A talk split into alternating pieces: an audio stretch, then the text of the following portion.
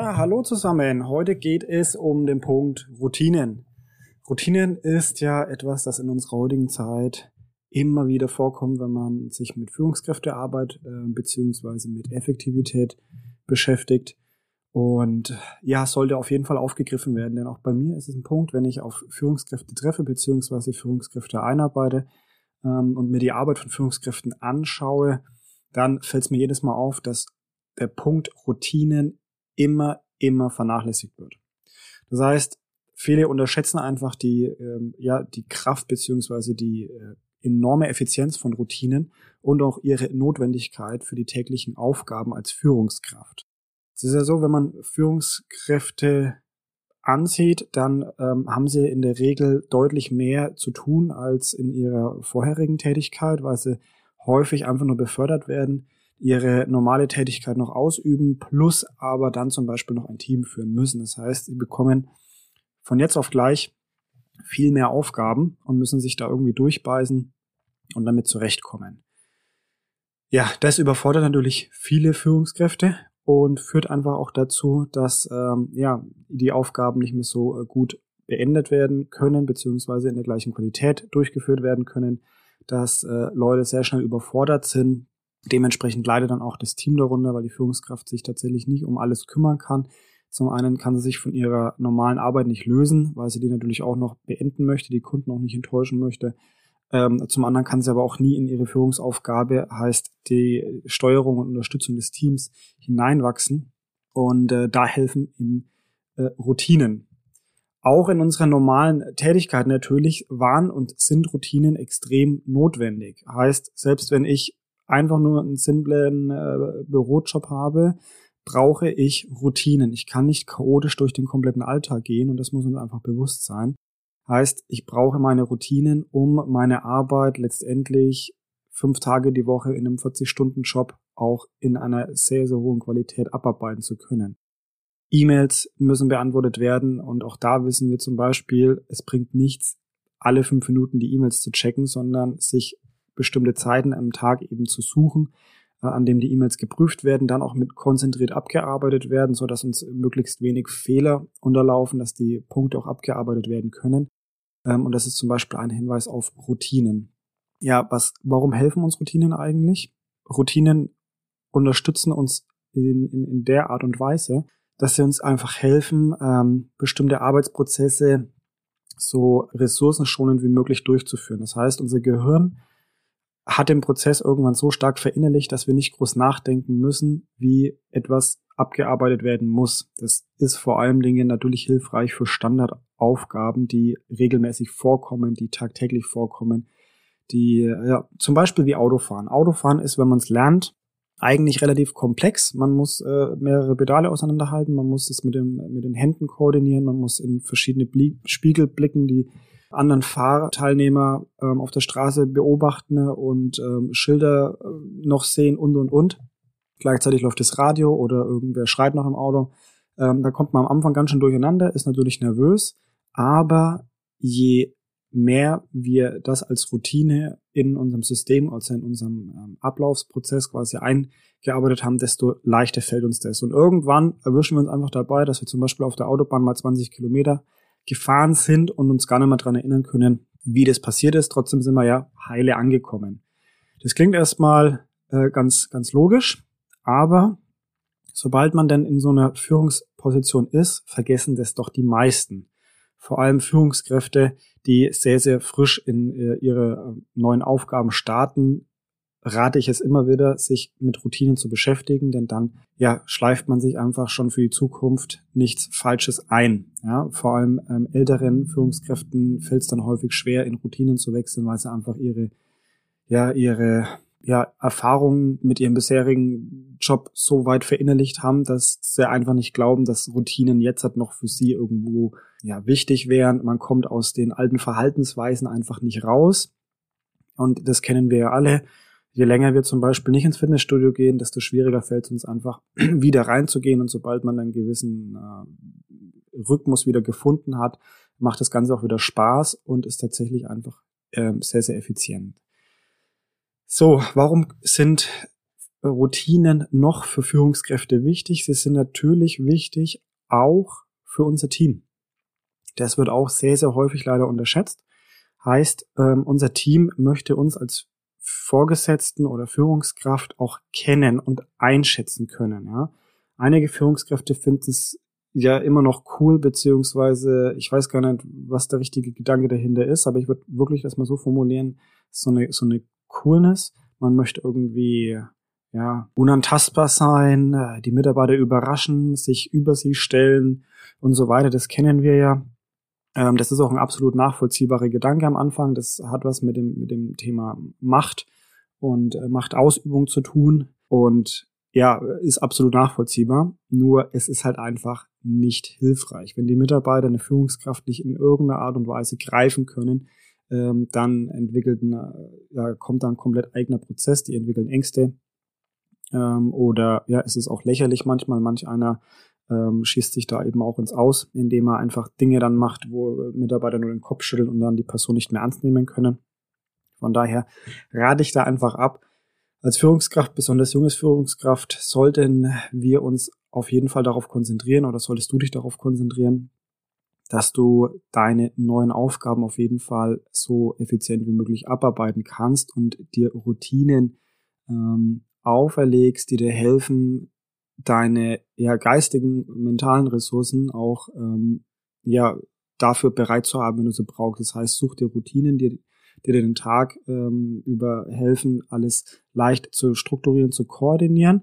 Und natürlich auch, dass die Mitarbeiter wissen, woran sie sind. Besonders zum Beispiel bei dem Thema Mitarbeitergespräche. Das ist ja auch eine Routine. Wenn ich jetzt mit meinen Mitarbeitern keine regelmäßigen äh, ja, Meetings oder Gespräche vereinbare, dann wird der Mitarbeiter irgendwann einfach auch das nicht einschätzen können, beziehungsweise äh, der Mitarbeiter sucht es eigentlich, beziehungsweise erwartet ähm, Kontakt zu seiner Führungskraft.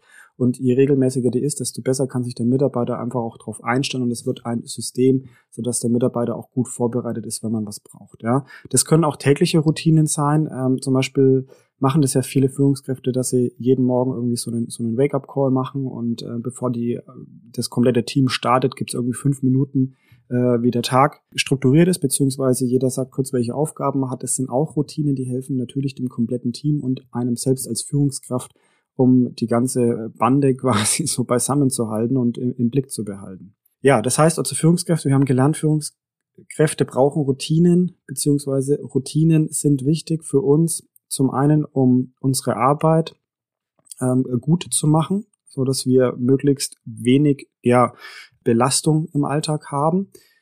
Dadurch können wir aber auch die hm, ganzen Aufgaben, die wir haben, strukturiert abarbeiten. Das heißt, wir legen uns zum Beispiel bestimmte Zeiten für bestimmte Aufgaben ab, so dass wir einfach eine tägliche Routine haben und wissen, okay, jeden Morgen beginne ich meine E-Mails zu checken und dann erst wieder mittags.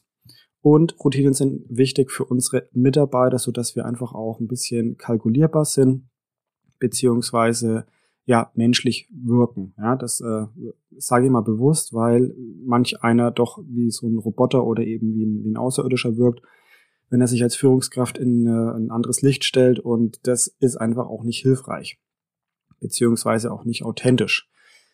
Routinen haben aber auch noch einen ganz anderen wichtigen Faktor und zwar geht es bis ins Private. Als Führungskraft vernachlässigt man dann doch häufig mal im privaten Umfeld das Thema Familie, ähm, Gesundheit und Ernährung. Und auch da sind Routinen einfach wichtig, dass wir uns die ja auferlegen, beziehungsweise dass wir die richtigen Routinen für uns auch finden. Äh, Im Sport brauchen wir gar nicht drüber reden, das ist uns allen bekannt, jeder probiert's. Ähm, viele Führungskräfte schaffen es auch, deswegen ist zum Beispiel auch hier ähm, Marathonlaufen oder sogar Triathlon extrem weit verbreitet unter Führungskräften. Also sehr, sehr viele Führungskräfte machen solche Extremsportarten, weil sie da eben auch eine bestimmte Routine brauchen. Gleichzeitig hilft natürlich der Sport ähm, auch äh, gegen den Adrenalinabbau, der natürlich zu, also wegen hohen Stress ausgelöst wird. Ähm, das hilft ihnen auch gesundheitlich ja, besser mithalten zu können. Und dann brauchen wir Routinen beim Essen. Ja? Also ist ja so, dass viele unter Stress wenig essen. Also man kriegt es ja immer wieder mit, dass in äh, der Arbeit irgendwer erzählt, ja, ich habe den ganzen Tag nichts gegessen und ich habe den ganzen Tag nichts getrunken. Dass das auf lange bis also mittel- bis langfristige Sicht natürlich überhaupt ungesund ist und ähm, nicht hilfreich, das wissen wir alle. Und auch da sollten wir lernen, uns Routinen zu geben, beziehungsweise Routinen wieder für uns zu finden. Ob das jetzt halt die, das Abend, äh, abendliche Ritual ist, unser Essen vorzubereiten, ob das mittags ein Ritual ist, dass wir sagen, okay, wir haben unsere 15 bis 20 Minuten, wo wir auf jeden Fall essen werden, oder ob das die Trinkflasche äh, ist, beziehungsweise de, de, das große Glas neben unserem Laptop. Es gibt da ja unzählig viele Methoden, wie wir uns gesund ernähren können, welche Routinen wir da einschleifen können. Das ist einfach notwendig. Und ja, je mehr gute Routinen wir haben, desto besser für uns. Jetzt gibt es natürlich auch schlechte Routinen. Ähm, die sollten wir natürlich auch finden. Das ist zum Beispiel der Klassiker, äh, abends nach dem Essen sich auf die Couch zu legen. Das ist natürlich eine schlechte Routine, weil wir dann ähm, einfach auch liegen bleiben häufig und ja, auch das Essen schlechter verdauen. Solche Routinen sollten wir am besten ersetzen durch äh, positive Routinen. Das heißt, abends nach dem Essen einfach einen kurzen Spaziergang, wenn es bloß um den Häuserblock ist, hilft uns viel, viel mehr als die zehn Minuten auf der Couch, die dann zu einer Stunde werden. Dadurch bleibt man einfach fitter, gesünder und auch mental einfach auf der Höhe. So, zum Schluss gibt's noch ein paar Beispiele von Führungskräfte beziehungsweise Vorbildern aus der Wirtschaft, die uns zeigen, wie das mit den Routinen eigentlich äh, geht, beziehungsweise die auch ein, ein, Beispiel für Routinen sind, die wir alle kennen. Äh, Nummer eins zum Beispiel Mark Zuckerberg und Steve Jobs. Ihr vermutet schon, es geht um das Thema Kleidung.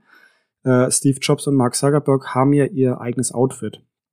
Ähm, das ist zum einen äh, die blaue Jeans und der Rollkragenpullover oder eben der Hoodie. Warum machen sie das? Sie wollten einfach nicht jeden Tag die Entscheidung treffen, was ziehe ich heute zur Arbeit an, sondern wollten ihre Denkleistung für die wichtigen Themen auf der Arbeit ähm, ja, zurückhalten bzw. sich aufsparen.